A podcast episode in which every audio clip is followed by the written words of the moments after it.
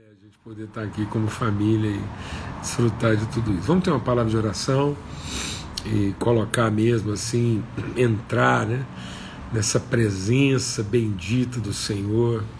Ele que nos deu nomes quando a gente nem substância era ainda, tá bom?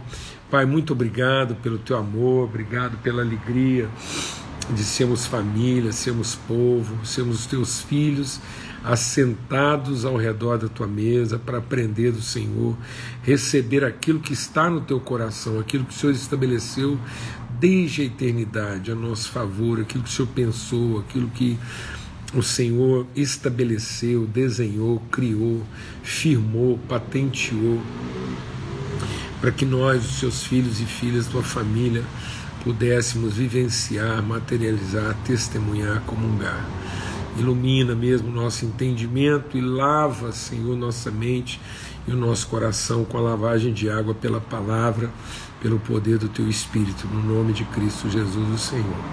Amém e amém. Graças a Deus. Então, a gente está compartilhando.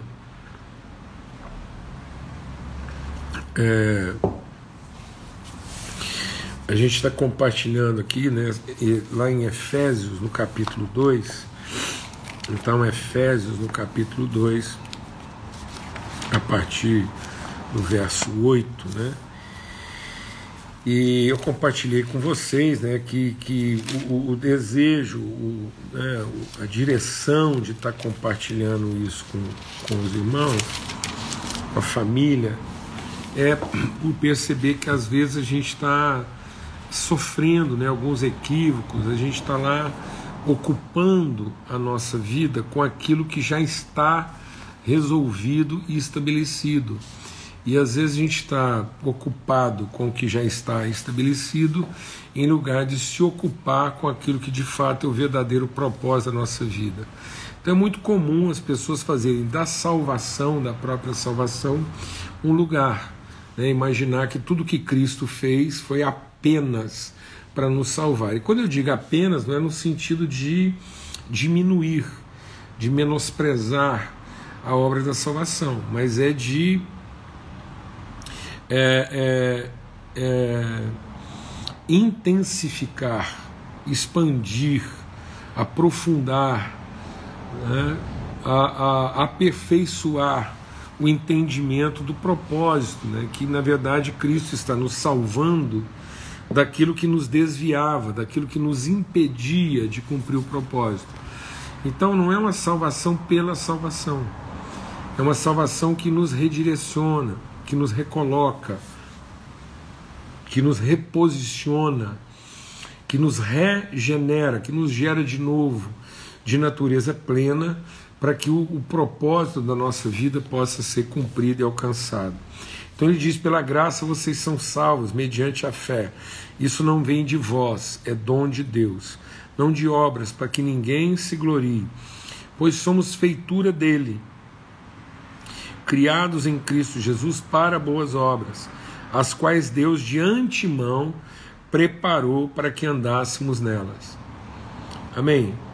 Graças a Deus. Então, é, quando a gente começa a conversar dessas coisas, uma das perguntas que invariavelmente acontece, um dos questionamentos que invariavelmente ocorre, bom, então, uh, Paulo Júnior, você está dizendo que uh, todos estão salvos, né? E aí vem essa ideia universalista da salvação. E essa, esse tipo de questionamento, esse tipo de, de, de, de dúvida, né? É, de ansiedade só reforça o fato de como nós estamos ocupados em fazer juízo de salvação do que propriamente ocupados. Então a gente está preocupado em fazer juízo de salvação, quem merece, quem vai ser, quem não vai ser, do que ter um entendimento né, transformado para uma salvação para a justiça. Então a salvação não é contemplação de juízo, Salvação é meio de justiça. Então, salvação não é um prêmio para quem creu. Salvação é a sustentação, é o ponto de partida, é a, é a garantia, é a segurança é a referência daqueles que uma vez entendendo, crendo, salvo, ele está pronto, ele está pleno para cumprir um propósito. Então, o que que ocorre?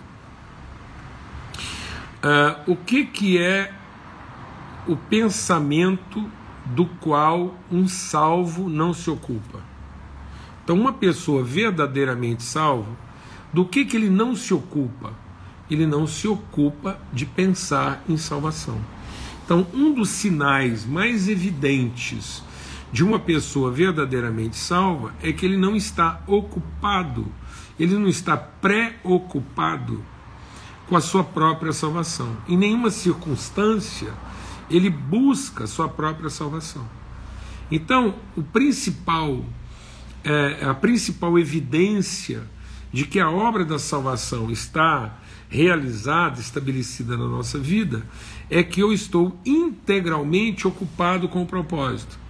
E não parcialmente ocupado com o propósito, porque eu estou também parcialmente ocupado em me salvar. E muitas vezes nossas ocupações de salvação, por mais legítimo, deixa Deus ministrar o nosso coração aqui. Muitas vezes são exatamente as, as preocupações de salvação que estão nos impedindo, que estão nos, nos constrangendo, que estão nos é, inibindo de cumprir verdadeiramente o nosso propósito. Porque nós queremos esse lugar de salvação e não o lugar de propósito. Então, deixa Deus ministrar o nosso coração aqui. Então, quando Deus está falando de propósito, é de um lugar. Propósito é uma terra prometida. Então, esse é o propósito. O propósito de Deus para a nossa vida é cumprir a vontade nessa terra que ele nos prometeu. Então, Deus nos prometeu lá na criação que a gente encheria a terra com a sua glória. Então, esse é o propósito de Deus: que os seus filhos e filhas encham a terra com a sua glória. No entanto, a gente está sempre arremetendo salvação para aquilo que muitas vezes ou nos poupa, ou nos retira, ou não nos responsabiliza de maneira direta com essa terra. Então, às vezes, a gente vê os problemas dessa terra, a gente vê aquilo que está é, confundindo as pessoas nessa terra, e aí a gente quer se isentar de responsabilidade, porque a gente confunde mundo com terra, né? Jesus diz: nesse mundo, que mundo? O mundo que domina essa terra. Então, essa terra está debaixo de escravidão.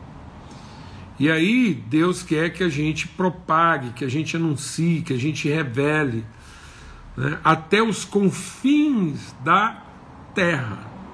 Então Jesus falou assim: vocês serão minhas testemunhas. Jerusalém, Judéia, Samaria, até os confins do que? Da terra.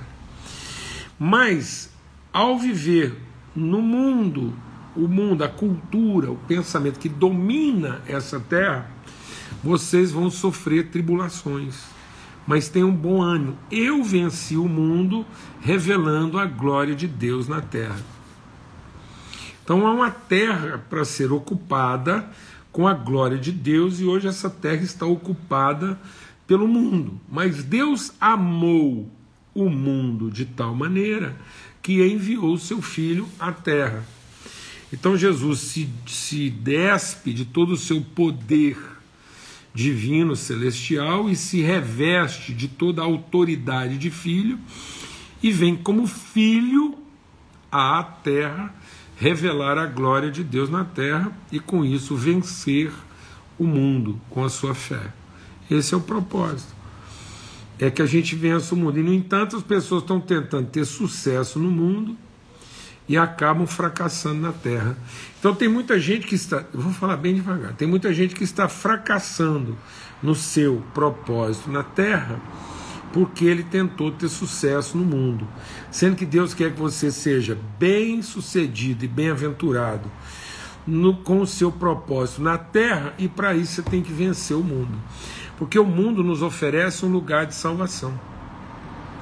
Então, onde é que a gente está se perdendo no propósito? Porque nós estamos querendo salvar o mundo e não, como salvos, encher a terra.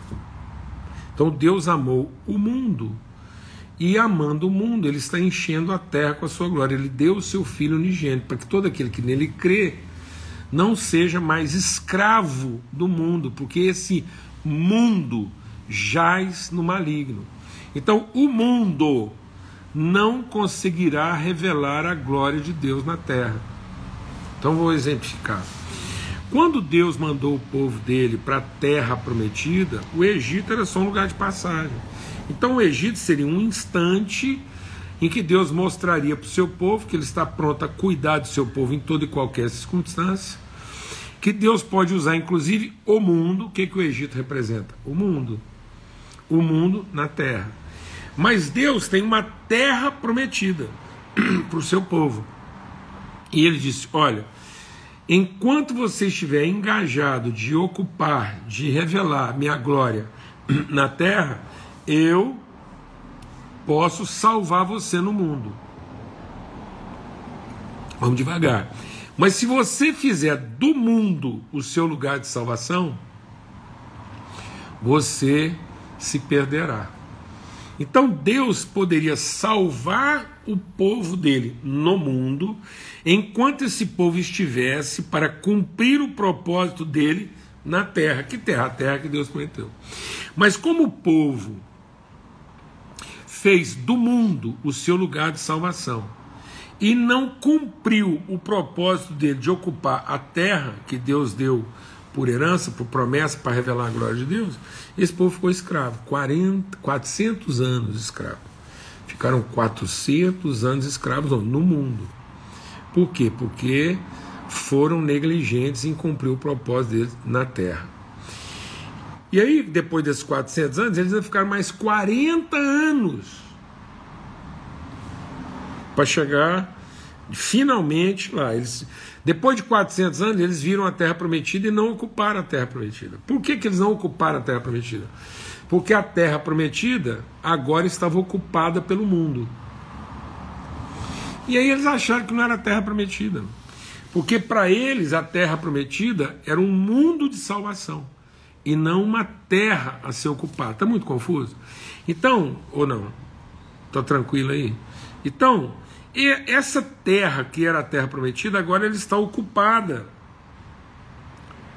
E ela está ocupada porque esse povo está no mínimo 400, 400 e tantos anos atrasado, lá enquanto eles ficaram escravos.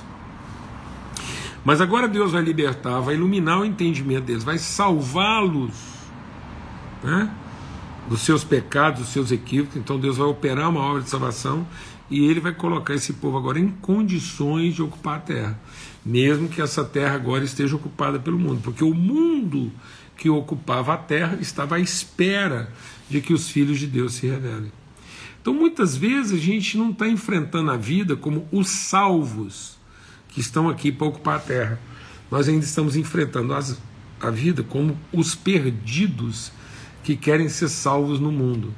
Então, Deus não vai nos salvar no mundo, Deus nos amou o mundo que nos enviou como filhos, nos levantou, nos predestinou como filhos dele na terra, para revelar ao mundo o propósito de Deus na terra. Então nós estamos aqui para revelar ao mundo e não para viver de acordo com o mundo, porque quem ama esse mundo é inimigo de Deus. Então nós não podemos fazer desse mundo lugar de salvação. Nós temos que entender que Deus nos salva da forma de pensamento desse mundo para que nós possamos cumprir o propósito de Deus na terra como filhos e filhas de Deus e iluminar. Nós somos os luzeiros. Luzeiros de quem? Do mundo. Onde? Na terra. Para que essa terra seja cheia da glória de Deus e o mundo veja aquilo que é o propósito de Deus. Então, o nosso propósito é revelar a vontade de Deus para todo filho dele e filha dele na terra. O que, que acontece? Toda vez que a gente fala disso, que nós já somos salvos, muita gente pergunta, ah, então quer dizer que todo mundo está salvo. Agora deixa o Espírito de Deus ministrar algo no nosso coração. Deus realizou uma obra de salvação para todos. O sangue derramado perdoa todos os pecados. O sangue derramado não perdoa só os pecados de quem crê, ele perdoou todo. Todos os pecados foram perdoados. O Espírito foi derramado sobre toda a carne. Deus faz nascer o sol sobre justos e injustos e faz cair a chuva, ou contrário, Deus faz cair a chuva sobre justos e injustos e faz nascer o sol sobre bons e maus. Então, o que vai condenar as pessoas não é uma falta de salvação. Por isso que as pessoas vão poder ser condenadas. Por que, que Deus agora pode exercer juízo? Porque ele operou a justiça. Então, tendo operado a salvação de todos, cada um será condenado pela sua própria consciência na medida em que se rebela contra a salvação. Então, não são os pecadores que vão lá para o lago de fogo. Então, quem vai para o lago de fogo? Os que se rebelaram, os que negaram, os que recusaram essa salvação. Então, o que condena as pessoas hoje não é o pecado delas, porque esse foi perdoado. É, é mesmo tendo sido perdoados, eles se rebelam contra a vontade de Deus. Então, o que faz com que as pessoas sejam condenadas é o amor delas pelo mundo fazendo com que elas se rebelem contra a vontade de Deus na terra. Elas não querem cumprir a vontade de Deus na terra porque estão ocupadas em salvar a vida delas no mundo, fazendo disso o seu lugar de salvação. Por isso que Jesus diz: Não andeis ansiosos quanto ao que comer e ao que vestir. Então, o que, que é essa preocupação, essa ansiedade? com relação ao que comer, o que vestir. O desejo de salvação. Então, muitas vezes eu estou fazendo dessa sobrevivência, daquilo que me protege e daquilo que me sustenta, o meu lugar de salvação. E aí eu estou usando todos os meus dons, estou usando todas as virtudes. Deus em, deixa Deus ministrar o nosso coração. Deus em transmitindo para nós as suas virtudes, também nos deu dons. Então, da parte de Deus, nós temos dons e virtudes. As virtudes formam a nossa natureza, nossa identidade, formam a pessoa que nós somos. Nós somos pessoas virtuosas porque nós comungamos, nós participamos da natureza de Deus.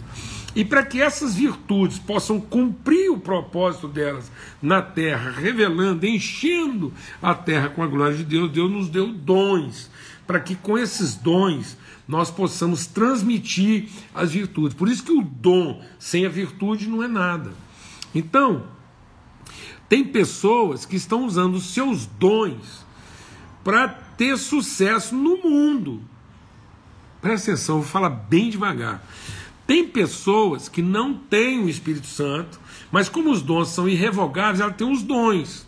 O que, que elas não têm? A virtude porque elas têm o dom, mas não têm o testemunho, não têm a testificação que elas são filhos de Deus. Mas apesar de elas não serem filhos de Deus, elas receberam os dons, os dons que foram dados lá quando Deus nos formou e nos criou para cumprir o propósito na terra. Aí elas não estão usando o dom para cumprir o propósito na terra, elas estão usando o dom para serem salvas no mundo. Esse mundo que jaz no maligno. Elas estão querendo encontrar um lugar de salvação no mundo e não o seu lugar de propósito na terra. E aí, como elas não têm a virtude, o dom delas não serve para nada. Elas podem estar pregando a Bíblia, elas podem estar fazendo filantropia, elas podem estar operando sinais, milagres e prodígios, porque a, a, capacidade de operar sinais e prodígios é um dom, a capacidade de pregar é um dom, a capacidade de, de operar a filantropia é um dom, mas isso sem a virtude salva no mundo, mas não cumpre o propósito na terra. Então por isso que tem gente que usa isso para o seu próprio benefício e não revela a glória de Deus na terra. Então, mesmo fazendo as coisas que ele faz, ele está condenado. Por isso que Jesus diz assim: ah, eu não vos conheço. E as pessoas dizem, não, mas em teu nome fizemos isso, em teu nome fizemos aquilo, em teu nome. Mas Jesus diz, mas eu não conheço vocês. Eu sou capaz de identificar os dons que vocês têm, porque vocês fizeram. Isso que vocês estão falando, fala dos seus dons. Mas eu só conheço as virtudes. Então, se eu não vejo as virtudes reveladas através do dom, então não conheço vocês, apesar de reconhecer os dons. Então não adianta nós carregarmos os dons, sermos reconhecidos no dom, se nós estamos usando os dons para um lugar de salvação e não para um lugar de propósito. E como é que eu vou conseguir usar o dom no lugar de propósito se eu transmitir a virtude? Então a condenação não está na ausência de dons. A salvação está na ausência de virtude. E a virtude só se revela na medida em que eu me submeto a Deus no seu propósito. Então muitas pessoas serão condenadas tendo sido salvas. Por isso que elas serão condenadas. Elas não serão condenadas porque estavam perdidas, não, elas serão condenadas porque, sendo salvas, elas recusaram a sua salvação, porque Deus não vai levar em conta o tempo. Então, cuidado. Porque às vezes você está achando que tem uma pessoa lá incrédula e ela é condenada, mas às vezes ele é um ignorante. E tem muita gente pensando que está sendo salvo e vai ser condenado. Porque ele, tendo conhecimento, não colocou esse conhecimento para cumprir o propósito dele na terra. Ele usou esse conhecimento para ser salvo no mundo. E é por isso que Jesus diz: aquele que buscar a sua própria salvação se perderá. Então, quem serão os condenados? Aqueles que buscaram a sua própria salvação. E não aqueles que, tendo sido salvos, buscaram cumprir o seu propósito na terra. Então tem gente com mesmo sabendo menos, tem gente que mesmo sabendo menos do que muitos crentes estão cumprindo seu propósito na terra. Enquanto tem muita gente que acha que porque é crente, ele está cumprindo seu propósito, no entanto, ele está usando toda a crença dele para ser salvo no mundo e não para cumprir o propósito dele na terra. Então, todos foram beneficiados com a obra de salvação. E quem são os verdadeiramente salvos? Aquele que, tendo conhecimento da sua salvação, buscam de todo coração e de todo entendimento cumprir o propósito na terra, em lugar de tentar ser salvo no mundo, porque o mundo jaz no maligno. Não há salvação para o mundo, mas nós somos a salvação do mundo, porque nós podemos iluminar o mundo para que o mundo veja o que é o propósito de Deus para todo filho e filho dele na terra. Então, às vezes, as pessoas estão preocupadas em definir quem vai ser salvo e quem não vai ser, e na verdade nós temos é que buscar discernir quem está cumprindo o seu propósito ou não. Amém. Porque a condenação só virá sobre aqueles que, tendo sido salvos, se recusaram e se rebelaram contra o verdadeiro propósito da sua vida e não quiseram ser guiados pelo Espírito Santo de Deus. Tanto que o Nicodemos foi perguntar para Jesus de que salvação. O que, que o Nicodemos queria ser salvo? O que, que o jovem rico queria ser salvo? Salvo do que? No mundo. E o que, que o jovem rico não quis? E aí Jesus falou assim: cumpre as coisas. Ele falou: já estou cumprindo. Então Jesus falou: bom, já que você está cumprindo, então você é salvo. Então, já que você é salvo, por que você não vem cumprir um propósito vamos ajudar os pobres? Aí ele não quis, porque ele era dono de muita coisa onde? No mundo. E sendo dono de muita coisa, a Bíblia diz, ele era possuidor de muitos bens nesse mundo. E porque ele era possuidor de muitos bens nesse mundo, ele se rebelou em cumprir o propósito dele na terra. Então ele preferiu fazer desse mundo um lugar de salvação do que revelar o propósito salvador de Cristo na terra. toda a terra seja cheia da sua glória. Paz na terra aos homens de boa vontade. E todos os filhos e filhas de Deus que cumprem o seu propósito na terra terão paz nesse mundo. Apesar do mundo não ser um lugar de paz. O mundo é um lugar de aflições. Mas quem cumpre o propósito de Deus na terra encontrará paz nesse mundo. Glória a Deus, amados. Até amanhã, se Deus quiser. Amém? Até amanhã, se Deus quiser, a gente se encontra de novo aqui nessa terra, apesar da gente não poder estar se encontrando aqui nesse mundo. Então, nesse mundo, momentaneamente, nós estamos separados. Mas nessa terra nós estamos unidos no Espírito, cumprindo o mesmo propósito. Então, quando nós somos guiados pelo Espírito no cumprimento do propósito, nós estamos juntos na terra, apesar de estarmos separados no mundo. Glória a Deus. Eu sei que é desafiador, mas se Deus quiser, vai meditando sobre isso aí até amanhã. Vão meditando sobre esse texto e a gente segue aí nesse propósito. Até amanhã, se Deus quiser. Tá bom? Um forte abraço, fica na paz. A paz de Cristo seja sobre todos.